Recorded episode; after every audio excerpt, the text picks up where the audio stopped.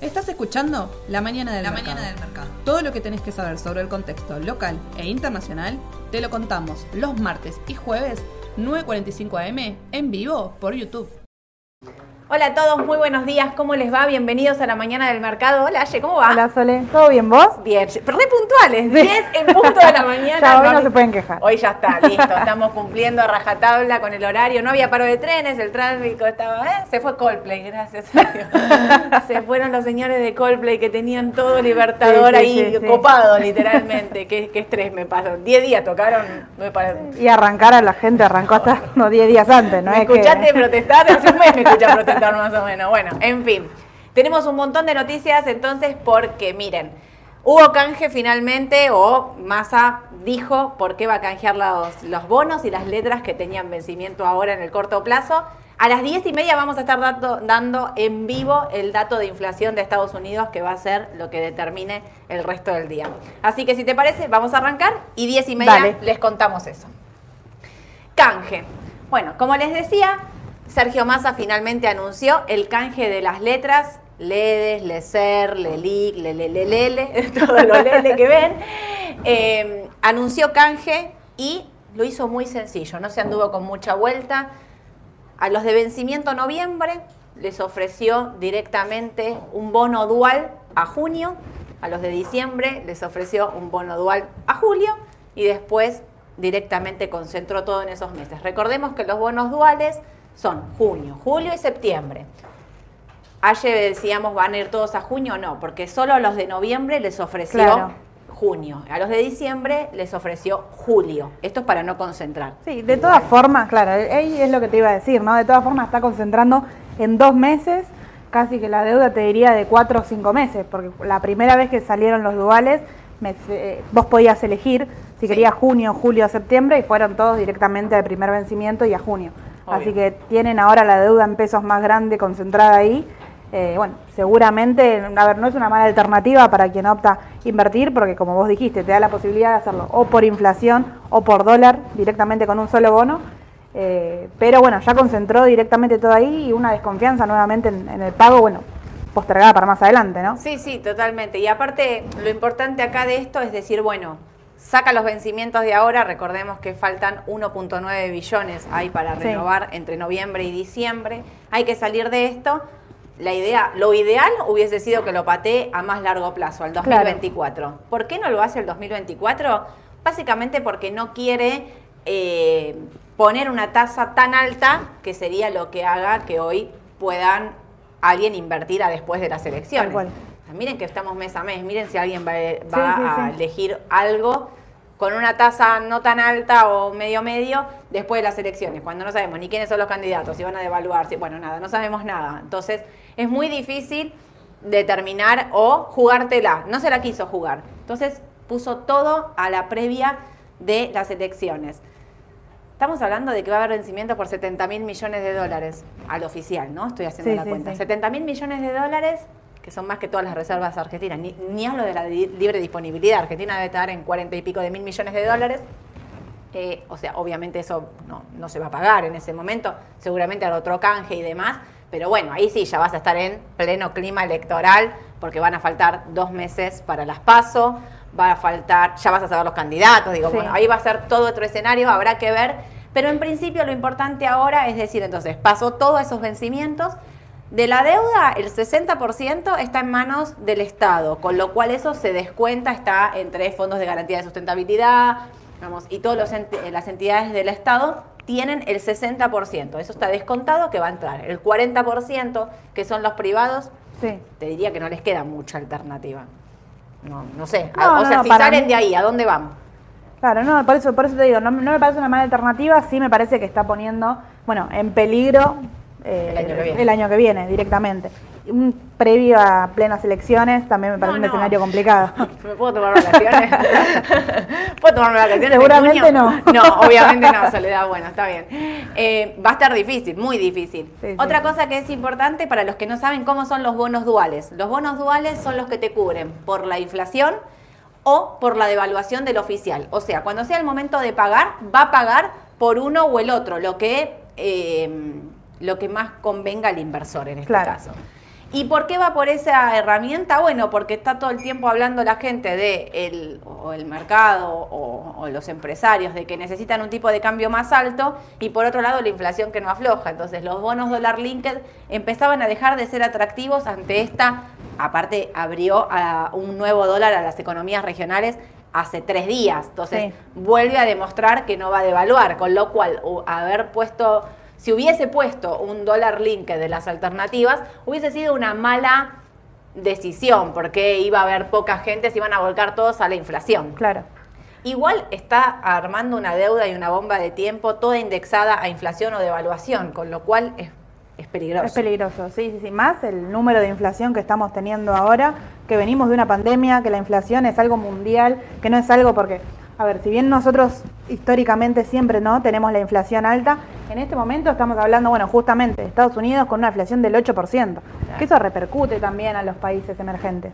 No, no, Así que cual. directamente Y sí Argentina es- con su ya, y como decís vos, con su historia repetida de inflación alta, que es un tema, bueno, nada, que no lo va a poder solucionar Sí. en el corto plazo, que le está costando atacar. Hablando de eso, mañana va a anunciar una un congelamiento de precios de 1.400 productos, se está hablando con los empresarios, se está intentando ponerse de acuerdo. Del otro lado, los empresarios le están pidiendo, por favor, que abra las importaciones, que no van a llegar a fin de año, que van a parar las fábricas, así que hay que ver cómo responde con esto. El otro día, a- ayer, hablaba con un importador que me decía, por ahí, no estaba mal la idea que me proponía, de- me decía, quizás, o sea, yo entiendo que no me dejes ir a comprar los dólares a 300, ¿no? Que no me abras la libertad de comprar todos los dólares a 300 con todos los pesos que yo tengo, porque obviamente el tipo de cambio va a saltar, Sí. la brecha se va a abrir y todo.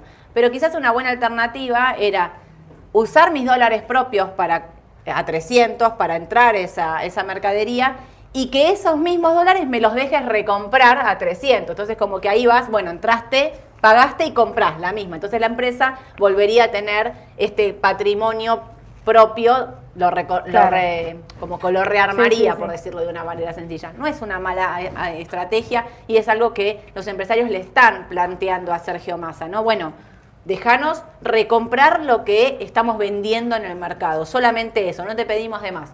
Puede ser una alternativa, habrá que ver si la escucha o no la escucha y es una opción. En principio, el canje entonces va a ser, la- la- los resultados del canje, perdón, los vamos a tener recién la semana que viene. Seguramente. No se van a tener esta semana porque a- empieza hoy a las 10 de la mañana, ya abrió la licitación, así que vamos a ver. Y por el- en el medio no se sabe nada, solo va a haber rumores, van a ver que hay bu- buena aceptación, mala aceptación, en el- nadie sabe mucho hasta que ellos mismos no publican. Y lo que siempre decimos, si el día que tiene que cerrarlo lo estira, es porque el canje es malo. Siempre pasó lo mismo. Si el día que tiene que cerrarlo lo cierra, bueno, quiere decir que logró captar lo que quería. Así que vamos a ver, va a haber muy buen Sí. volumen entonces para los bonos duales, que nosotros venimos diciendo que son nuestra mejor alternativa dentro de la renta fija. Bueno, va a haber ahora cuidado también. Acuérdense que en la licitación de esta semana los fondos comunes de inversión licitaron, pero al 30 de noviembre. Corto. Así que esos van a la, a la licitación. eh, ahora abrió el canje, habrá que ver qué pasa en la licitación del 17, era la que venía. Sí. ¿Sí? Sí, bueno, y a todo esto se le suma el dólar, ¿no? Un dólar MEP estancado ahí debajo de 300. Te digo, complicado para todos aquellos que están haciendo, bueno, que venían ganando con el plazo fijo, con la tasa y demás, bueno, viendo cuál es la mejor alternativa de acá a fin de año, si se dispara o no el tipo de cambio, eh, o, o se quedan desparejos y continúan haciendo tasa. A mí me empieza a preocupar, digo, de, de hablar con, con- con los clientes, de hablar con, con empresas que tengo que, que manejo acá en Raba. Eh, esta cosa de hasta cuándo me quedo en los pesos, hasta cuándo me quedo en el plazo fijo. O sea, todos están especulando que en algún momento hay que saltar al dólar, cuando todos me empiezan a hacer la misma pregunta. Y a esto le sumo que el diario empieza. ¿Cuántos pesos tenés que poner en el plazo fijo para ganar 100 mil pesos? ¿Con cuánto vivís de.? Digo, cuando empieza esa cuenta, es como cuando empiezan a decir sube el dólar, ¿viste? Sube Sí. el dólar, se dispara el dólar, sube los pesos. Bueno, atentos a eso y a esto que dice Aye, ¿no? Vamos a ver también todo lo que no se renueve en esta licitación o en este canje, digamos, va al dólar directamente. Seguro. Así que muy atentos a lo que va a estar pasando ahí. Ventas, Ayer se veían una cantidad de nominales operados en el GD30 y en el AL30 que no les explico. Y por otro lado, el Banco Central comprando deuda ser de a 50 millones de nominales había. Ayer había compras, lo digo porque Sí, se veía sí, en pantalla, eh, de TX23, 50 millones de nominales. Directamente, los ponían en pantalla, ahí te están queriendo decir, estamos acá, estamos comprando y lo vamos a bancar esta curva, así que no, no se hagan los locos, no salgan a vender fuerte, que acá hay aguante. Así que atentos con eso porque es toda plata que está emitiendo el Banco Central. Massa. Massa, el martes a la noche salió una nota en Bloomberg. Eh, la vi el martes a la noche y casi, casi me desmayo. Le están ofreciendo ser el presidente del BID, del Banco Industrial de Desarrollo. Es la institución más importante de los que son, digamos, de Latinoamérica, de, de los países emergentes, por decirlo de una manera.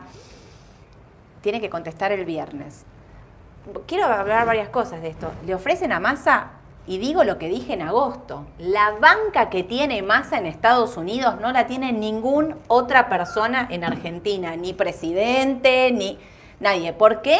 Alberto Fernández había intentado poner a Belis, que fue su ministro, no lo logró ni cerca. A Massa se lo están proponiendo de afuera. Le Claro. vienen a pedir, por favor, si quiere ser el presidente del BID. Ustedes saben, o sea, el, el poder que le daría a Massa, digamos, la llegada a la Casa Blanca, a Estados Unidos, lo- el- a nivel mundial, su, su imagen sería totalmente fortalecida. Ahora el tema, acá en Argentina, me contaron un rumor, me diría Ed. Me contaron el rumor que en los pasillos de- de- del ministerio no lo podían creer y se daban la cabeza contra la pared. Tipo, si se va más, ¿a quién agarra esto? ¿Quién agarra esto? Por favor. Casi le pedían, por favor, no.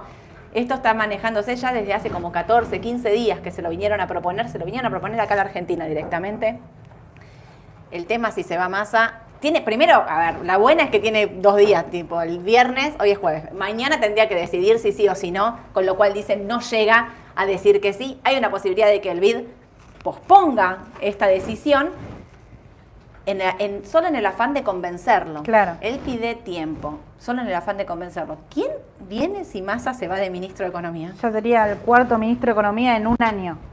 Para un país es muchísimo. No, no, y aparte en el medio de un canje, Sí, sí. de pesos, Antes de las dólar, elecciones, antes de las- no. Una inflación anualizada totalmente disparada es complicado. Muchos van a pensar que le conviene rajar ahora, básicamente para tener una buena imagen, quizás después y ser candidato a presidente. Otros dicen que le conviene quedarse acá.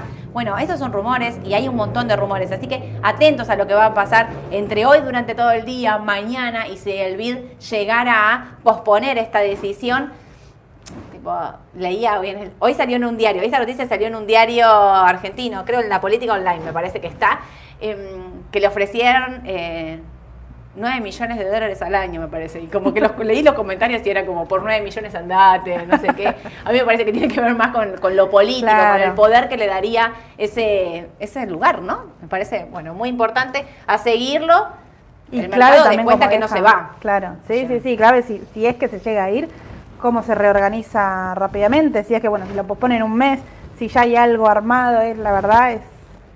O sea, estamos todos de acuerdo en que esta tranquilidad cambiaria y ta, ta, ta, es solo porque está Massa con su banca de Estados Unidos que Claro. están siempre dispuestos a, a te mando dólares ante cualquier emergencia. El Fondo Monetario dice te mando 10 mil millones más si necesitas. Recordemos que el Banco Central viene con una sangría de 600 millones en lo que va del mes. Hoy es 8, 9, no sé qué día es. Pero digo, se están yendo muchísimos dólares del Banco Central y él está tranquilo y el dólar dicen que no se dispara porque hay una banca muy fuerte de atrás de Estados Unidos. Así que atentos, porque yo no sé si hay otra persona que tenga ese poder, Claro. digamos, ¿no? De, de que eso ocurra. Así que muy atentos a lo que va a estar pasando ahí, eh, ministerios y demás. Banco Central. ni hablar. Aye, dame la buena. IPF. Bueno, buena y no sabemos si llegó a convencer, ¿no? Bueno, en el after, cómo está operando, vemos que sí, vino el balance de IPF, eh, vino muy bien, Edu, impecable, seguro. Contento, bueno, vino tres veces mejor a lo que vino el año pasado, tengo los números acá directamente para, para contarles, pero bueno, se esperaba que sea bueno.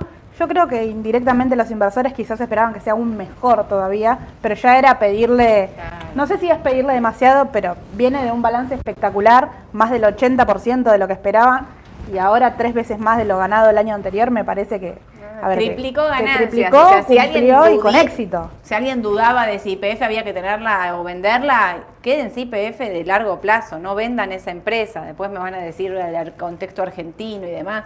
No vendan esa empresa. Los que son inversores de largo plazo, no la vendan porque tiene un gran recorrido con esos números que presentó. Ayer. Edu, eh, ayer Edu a las 10 de la noche festejaba, ¿eh? acá tengo un WhatsApp de Edu que me mandaba Mira. caritas de felicidad. ¿eh? Mira, los ingresos son 678 millones de dólares, frente a lo que fue el año pasado, 237 millones de dólares. El número es abismal y es eh, un 43% interanual de crecimiento. O sea, es Mm. muchísimo. Sumado a que en, este, en estos tres meses eh, estuvo la inversión de IPF Litio. Es decir, que IPF está invirtiendo, está ingresando capital. eh, bueno, saliendo, mejor dicho, capital a lo que es IPF Litio y sin embargo tiene ganancias extraordinarias. Obvio. No, no, sí, sí, el balance es muy bueno. Eh, ayer lo que pasa se estaba destruyendo como todo el mercado, Sí, sí, sí, pero IPF tenía una venta muy fuerte ahí, más de un 8%, con una venta sostenida durante todo el día. En algún momento aceleró, cuando todo el mercado de Estados Unidos aceleró, aceleró IPF también. Eh, repito, no me asustaría, si bien ayer se mandó la alerta porque pasó, Sí. cortó los 7.30, ahora creo que en el, en el pre estaba por encima de 7.30, 7.40 o algo así, pero nada, yo la, la dejaría Sí. siempre manteniendo, bueno, para los de corto, sí, ¿no? Ahí vuelve a dar Claro. entrada, quizás. Quizás vuelva a dar entrada. Bueno, 7.30, ayer a 8.12 cruzó se y ido, asustó, ¿no? te diría, a los de corto porque cruzó con, con volumen, con fuerza y perforó. Pasó de largo 7.30, siempre frena ahí directamente, es lo que más le cuesta. Se lo directamente 7.10 y clavó ahí. Así que bueno, habría que ver ahora. Yo, Mérito yo también. 7.10 igual, ¿eh? Varias Sí. veces lo fue a testear, ¿eh? Sí, sí, sí, sí. Pero bueno, no quiero ser fanática de IPF, pero no vendan IPF. Eh, otra cosa más, trigo. Les quería leer esta noticia. Eh, la cosecha de trigo apunta a ser la peor de los últimos siete años. La Bolsa de Comercio de Rosario volvió a recortar su proyección para el cereal. Espera una cosecha de 11.8 millones de toneladas frente a 23 millones de toneladas de la campaña anterior. Quería nombrar esto porque tiene que ver con los que estamos diciendo, los dólares que van a faltar del campo el año que viene puntualmente, ¿no? ¿Sería Sí, eso? sí, sí. Eh, manden consultas de Argentina. Ah, paren, tengo una de CEPU. Esperen, esperen, esperen. CEPU mandó a elecciones el 20... Mandó a elecciones. Leí elecciones y dije... a elecciones, el, eh, a elecciones. A asamblea el 23. Estoy trabada hoy. A asamblea el 23, pero cambió el precio de compra de sus acciones. Eh, habían puesto un precio máximo de 4 dólares con 60, lo subió a 5 dólares con 40. O sea, Cepu va a estar comprando sus propias acciones hasta 5,40. Creo que en este momento estaba 4,60 exactamente. Así que eh, es una buena noticia Sí. porque quiere decir que le ven todavía recorrido alcista. A mí Cepu es una empresa que me Sí. gusta. ¿eh? Me Siempre gusta que mucho. sucede esto, bueno, lo creo que lo hizo Mirgor también este año, siempre que sucede esto, la acción inmediatamente se dispara y se clava en el precio que ellos están eh, proponiendo, ¿no? Indirectamente. Sí, así que bueno, eso de, por un lado. Vamos a Estados Unidos. Dale, Estados Unidos. de todo. De to- Están como nosotros, todos los días, papa, una nueva. Hay, hubo elecciones en Estados Unidos, todavía no llegaron los resultados finales, pero claramente el mercado esperaba otro resultado. El resultado que esperaba el mercado era más bancas a favor de los republicanos, esta es la realidad. Los republicanos con Trump a la cabeza y acá un signo de pregunta, ¿con trampa a la cabeza? Ahora les voy a contar por qué. Eh, no obtuvieron las bancas que querían, digamos, perdió una, ¿no? Y ganó Sí. una, así me Sí, dijiste, sí, ¿no? sí, ¿Era perdió- a ver, terminó ganando en definitiva, pero esperaban tener mucho más alcance, eh, que sea una elección mucho más fuerte. Muy similar a lo que pasó con las elecciones presidenciales de Brasil con la primera tanda, que esperaban que, eh, bueno, las encuestas, ¿no? Lo que decían es que Lula se iba a disparar tranquilo, cuando Bolsonaro se acercó, el mercado reaccionó de forma positiva. En este caso es lo que sucedió ayer de forma inversa, ¿no? Claro. Cuando los republicanos perdieron un poco de, eh, no es interés en, eh, en la población, sino que un poco de, de capacidad de votos Sí, y demás. raro. Sí, sí, sí, sí. Bueno, el mercado comenzó a bajar y con fuerza, en vista de que gran volatilidad y hoy el dato de inflación, así sería todo. Eh, ¿Sabés también en qué tuvo? Que ayer llegaron los resultados de Arizona, de Pensilvania, de Georgia, que eran los fuertes de Trump, Sí. donde los candidatos de Trump perdieron. Este es como la noticia más importante que para mí hizo que el mercado, cuando llegaron esos resultados, se dieron Cayó. vuelta y empezó Sí, a sí. caer sin ningún problema. Y otra cosa que les quiero contar es lo fuerte que se está haciendo el gobernador del estado de Miami, de Florida, en realidad de todo el estado de Florida, porque cuando ganó la elección anterior, ganó por 20.000 votos. O sea, por nada, por 0.001, una cosa así. Ahora sacó el 20% de diferencia de votos contra el, anterior, contra el otro candidato y se postula y empieza a tener mucha fuerza a ser el que le va a competir a Trump. ¿no? Dentro de los republicanos, el que le va a competir a Trump, y dicen que está haciendo una campaña recontra exitosa. Así que Trump dijo que se iba a postular a presidente la semana que viene. Vamos a ver qué hace después de estos resultados. Si se postula, él es medio capocha por ahí, dice, vamos todo para adelante, no pasa nada. Yo creo que. Yo lo, veo, ¿eh? sí, sí, sí. Aparte está reconvencido que fue el mejor de, todos los presidentes de Estados Unidos. Hay números que no se le pueden discutir, lo del pleno empleo y varios datos. Eh, económicos puramente no se le pueden discutir. Está recontra convencido que va a ganar las elecciones eh, en el 2024, pero falta un montón para el 2024. en un rato, ¿faltan cuántos? 10 minutos para el dato de inflación de Estados Unidos, que por eso digo, en el medio de una guerra, miren, la guerra de Rusia y Ucrania, hay que ver qué pasa en todo el resto del mundo y esta inflación que no para y cómo piensan atacarla. El dato de inflación, ¿sabes qué dijo el Morgan? Sí, que si viene más de un 8.4%, sí, sí, sí, lo leí, si viene más de un 8.4% sería negativo y los índices reaccionarían con una baja de entre un 5 y un 6%. Sí, lo, así. lo vi, así lo dijo textual, y te digo, me quedó grabado. Claro. Bueno, vamos a ver, porque el dato era es 8.2. Actualmente 8.2. 8.2 actual y esperan un 8 para ahora. Así que bueno, habría que ver. Eh, y los índices están ahí, el S&P entre 370, 380 en precios claves definiría todo hoy con la volatilidad y la semana que viene eh, el vencimiento de las opciones, que ellos tienen la posibilidad de eh, invertir en opciones directamente con los índices. Obvio. Bueno, vamos a hablar de oro. ¿Qué pasó? ¿Qué pasó en el mundo del oro? Porque ahí, ahí hay una... Ahí está. Sí, y, esto puntualmente es lo que más me, llamó la atención, que creo que es muy interesante para esta semana eh, con todo lo que tiene que ver con la inflación. El tema del oro, acá lo que traje es año a año cómo el Banco Central fue haciendo compras de oro eh, para engrosar las reservas. ¿Sí? Vemos cómo en el 2022, todavía sin tener el cuarto periodo, eh, se sobrepuso sobre todos los años anteriores. De hecho, este gráfico continuaba hasta el 2013, 2012 y era, era tajante y se sobrepuso sobre todo. Eh, y lo que muestran es cómo, bueno, Estados Unidos se prepara para lo que ya se sabe, ¿no? La recesión, que esto continúa pero estos días hizo una compra bastante fuerte de, lo, de todo lo que es oro y eh, ahí lo que se hablaba puntualmente es que quizá todo lo que son los ETF, lo que son las acciones y demás, tendría que tener una caída mucho más grande, sino que el Banco Central está sosteniendo un poco con las compras eh, esto, que no lo hace con la finalidad de sostener, así como quizá lo, lo será acá, eh, sino que, bueno, se espera engrosar la reserva y demás. Banco Central comprando para sostener precios me suena reconocido. Pero acá lo están haciendo, dicen ellos, con otra finalidad. No con la finalidad de tener el precio, sino con la finalidad de engrosar las reservas de oro. Y estas son las publicadas. ¿eh? Claro, eso, que hay decir. un número que no se publica. O sea, todos los bancos centrales del mundo están, esto que está en Estados Unidos se está replicando en todos los bancos centrales del mundo. Eh, durante el mes de septiembre hubo la mayor compra de oro de todos los bancos centrales del mundo, con lo cual se preparan para una recesión fuerte porque no hay otra, otra otro motivo por el cual lo estén haciendo, ¿no? Tal cual, y a esto, bueno, muchos analistas lo que le agregaban es el oro que se compra en, en la calle, digamos, el oro joyería, el oro papel, que hablan de las acciones y demás, y acá también les agregué lo que es el gráfico de GDX, que es el ETF de las mineras eh, destinadas a las mineras de oro, en donde se ve que en abril que fue donde empezaron a, hoy lo hablábamos con Sol antes de arrancar, donde empezaron a subir la tasa, se generó una caída casi recta, te diría, de un 40-50%, lo que hoy estaciona al oro en 26. Eh, me llamaba la atención esto, ¿no? De que con tantas compras que se están produciendo de oro, así todo cayó un 40% y se esperaba que sean más todavía.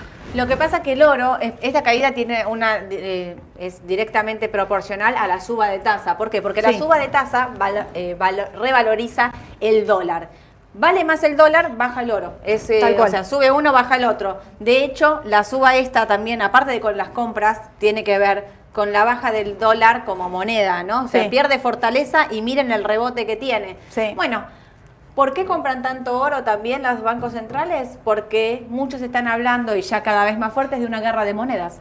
Esto tiene que ver, ¿no? O sea, con si el dólar va a ser o no la moneda más fuerte, hoy por hoy lo es, porque miren lo que pasó con la libra, con el yen, Sí. con, con todas las monedas, el euro que perdió su paridad, o sea, un desastre lo que pasa con todo el resto de las monedas, el dólar fue el fortalecido en toda esta crisis y lo que están pensando es, ¿esto se va a aguantar así? China, Rusia y demás, ¿qué van a hacer con respecto al resto de, de- de las monedas, no? O sea, si lo van a atacar o no, bueno, en fin. Por eso compran oro, porque Sí. eso es lo que se viene, Sí, y entonces sí, por las dudas resguardan.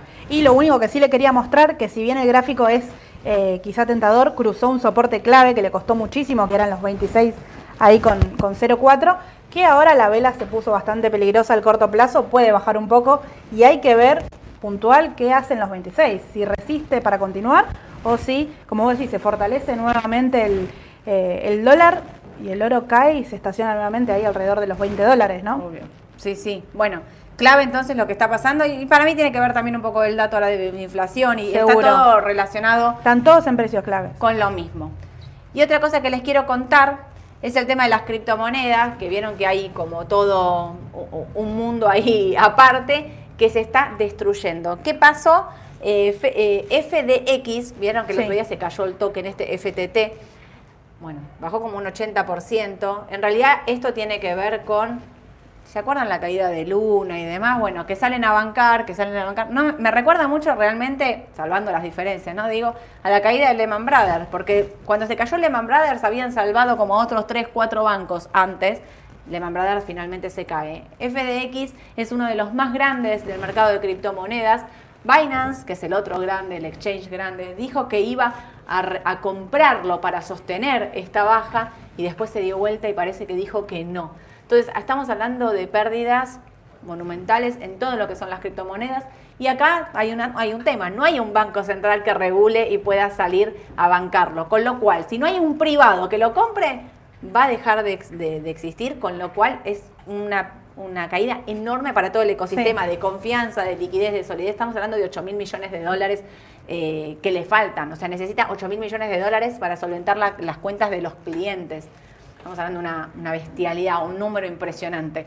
Así que atentos a eso porque el mundo de las criptomonedas en un punto también está ligado, hay un montón de papeles que están relacionados, pero también el tema de la economía, ¿no? Muchos pensaban las criptomonedas van a ser el futuro, Sí. la- eh, las finanzas descentralizadas son el futuro y sacar los bancos centrales siempre regulando y metiéndose, metiendo mano en un precio, comprar oro, lo que hizo el Banco de Inglaterra de comprar libra, de eh, bueno, digamos, de bancar precios, acá queda demostrado que quizás todavía el mundo no está preparado para ser, tener sí, finanzas sí. descentralizadas. Lo dejo como un interrogante, a muchos les gusta que sean descentralizadas y dicen, se tiene que caer, que se caiga.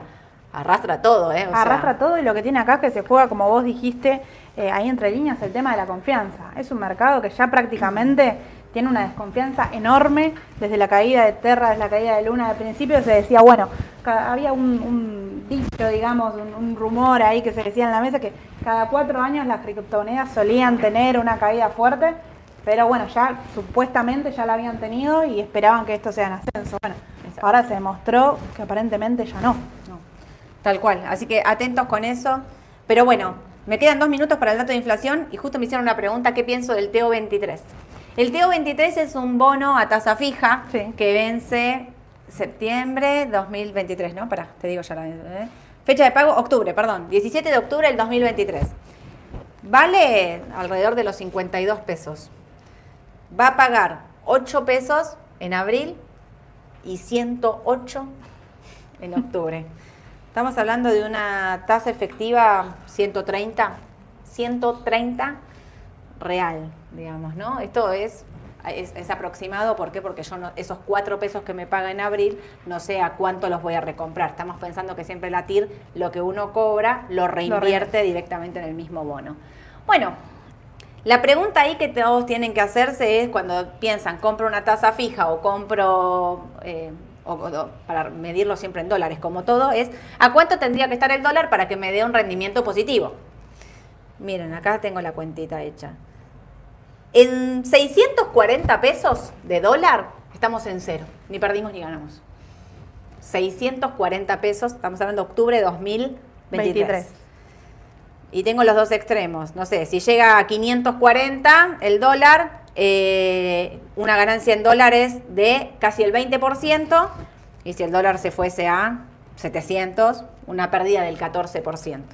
Cuando me preguntan si comprarían TO23 o no, a ver, muchos dicen ese bono va a ser reperfilado, claramente va a ser reperfilado por el vencimiento que tiene, por el número, por quienes lo tienen comprado, que son los privados y demás, que va a haber un reperfilamiento de ese bono. Estamos hablando del 17 de octubre de 2023. En el medio pasaron las pasos. Sí. Bueno, pero otro me puede decir, bueno, pero el dólar en 640 pesos, se tiene que ir el dólar a 640 pesos para que yo no pierda con ese bono. A ver, para mí es nadie sabe cuánto, qué va a pasar con el dólar, a cuánto va a estar, ni mucho menos. Entonces yo lo que les diría es, hagan esa cuenta y en base a lo que cada uno de ustedes piensa, compra o no compra. Quizás pueden comprar, a ver, yo creo que hoy con dos- al dólar a 290 pesos no me la jugaría a ese bono. Pero quizás si el dólar va a 330, 340, quizás en ese momento vendés algo de dólares para pasarte a Claro. pesos, es una posibilidad. Yo, mi opinión personal en este momento es que con dólar a 2.90 no compraría bonos en pesos. Hasta quizás vendería un poco para dolarizar algo en estos precios porque lo único que escucho, les digo, de hablar con, con ustedes, como que están mirando y, y clientes de los chicos y demás, de todo el tiempo es en qué momento dolarizo, en qué momento dolarizo, en qué momento, o sea, la presión esta en algún momento siempre salta, entonces me da también miedo quedarme que en ver- pesos. Claro, también tiene que ver que hay muchos haciendo tasa, muchos que un mes, dos meses que este bono, eh, perdón, el, el tipo de cambio vino lateralizando, que estaban haciendo tasa, que si bien ganaron, están esperando, como dijo Sol, el momento óptimo para pasarse directamente y ya muchos están pasando de a poco. Yo Exacto. creo que cuando pase el, el grueso de eh, el grueso de los inversores, bueno, se va a ver directamente quizás un, un precio más alto. Exacto.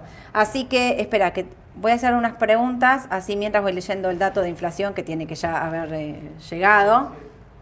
¿Cómo? 7,7 contra el estimado. 8 anual. Ah, vino bien. 7,7 y no quería festejar acá en vivo. 7,7 contra el contra 8. 8. Y el 8,4 que dijo JP Morgan. Bien, o sea, se cae la de JP Morgan de si viene 8.4 Cae un eh, 6%, cae un 6%, no tendría que estar ocurriendo eso. 7.7 contra 8 es muy bueno comparado con el anterior y contra Sí. el estimado. Habrá que ver ahora cómo toma el mercado, ¿no? O Sí. sea, el mercado del PBI vino bien, el dato de empleo estaba ahí medio medio, este dato vino muy bien, quizás la Fed puede ser no tan agresiva el mes que viene. Y... Podría ser. Mira, el discurso de Powell dejó en claro que no, supuestamente, pero viste que él directamente con los datos los analiza punto a punto y podría ser que comience quizá a ralent- ralentizarse un poco todo, ¿no? Sí, habrá que ver, porque ¿cuándo tiene suba de tasa ahora? ¿Cuándo es la próxima fecha de suba de tasa? ¿Alguien me cuenta de ahí? La próxima está- es en diciembre. Diciembre. Ah, o sea, noviembre ya estamos. Noviembre ya estamos porque la primera la hizo ahora la, en los primeros días. Ok, ¿y los índices cómo están? En el- eh, Están subiendo apenitas, miren, no reaccionan mucho. 0.30 para el Standard Poor's y 0.30 para el Dow Jones, o sea, no, no hay mucho... No, y acá tenemos eh, el gráfico, ah, bueno, hasta antes de, del dato, ¿no? Directamente, acá Sí. está el Standard Poor's. Estaba los ya- 370 eran claves, Sí, ¿eh? sí, sí. Hay que pasar los 380. 380 y hay que buscar el, el soporte de los 390. Tal cual. Y tal cual. 410 el segundo. 370, 380, 390 son números que hay que tener en claro para el Standard Poor's. Y yo creo que podés, por más que uno invierta en otra acción y no invierta directamente en el índice, Mm. es clave fijarse el comportamiento del mercado para luego realizar eh, otra, otra inversión. Y acá lo que es al corto plazo estaba indefinido, porque claro, la volatilidad directamente que hubo esta semana se esperaba hoy y a ver cómo reacciona el mercado, ¿no? Tal cual. Bueno, el dato en principio es bueno, quiere decir que la inflación bajó, por ahí quiere decir que la tasa puede ser no tan agresiva, la suba de tasa del mes de diciembre, vamos a ver, porque vieron que cuando el dato viene bien, dicen entonces, ah, entonces va a subir más la tasa Sí. y baja. Bueno, siempre tienen como una excusa para subir o bajar fuerte, en realidad, pero bueno, quizás es una opción. Eh, 370 es piso de, este es el Standard Poor's, los Sí. 360 eran del QQQ. Sí. Eh, El Dow no tengo. Así que, El- claro. Claro, el Down directamente ahí 320. 320 sería. era del Dow. Ahí está, este. Sí, este es el y lo que tiene el Down en particular, eh, a comparación de los otros dos que tiene gran ponderación tecnológica, ya estaba dando algo de sobrecompra porque Sí. venía... La tiradita que tuvo. Sí, sí, sí, venía bastante Fuerte. eh, fuerte el ascenso. Así bueno, hay que ver si puede con esto cruzar estos 3.42, ¿no? Digo, si llegara a, a rebotar, hay que ver los 3.42, van a ser claves Tal cual. Para, para ver si puede seguir subiendo. En fin, esos fueron los datos entonces de inflación de Estados Unidos. Algunas preguntitas más. ¿Qué pasó con la exagerada caída de IPF? ¿Algún dato oculto o simple especulación por el excelente balance? Yo creo que ayer era especulación antes de la llegada Sí. del balance, digamos. Había subido mucho, podía tener un recorte en el corto plazo. No veo nada, el balance al contrario, lo, lo Vino- analizó ayer. Sí, sí, sí, el balance bueno. vino muy bien. Sí. Eh, QQQ y SPY tendrán rebote a corto plazo para cambiarlas a bonos duales. Está difícil. Eh, quizás si rebota ahora en estos precios con este dato de inflación, vamos a ver que, cómo responde el mercado. Recuerden que abre 11 y media de la mañana.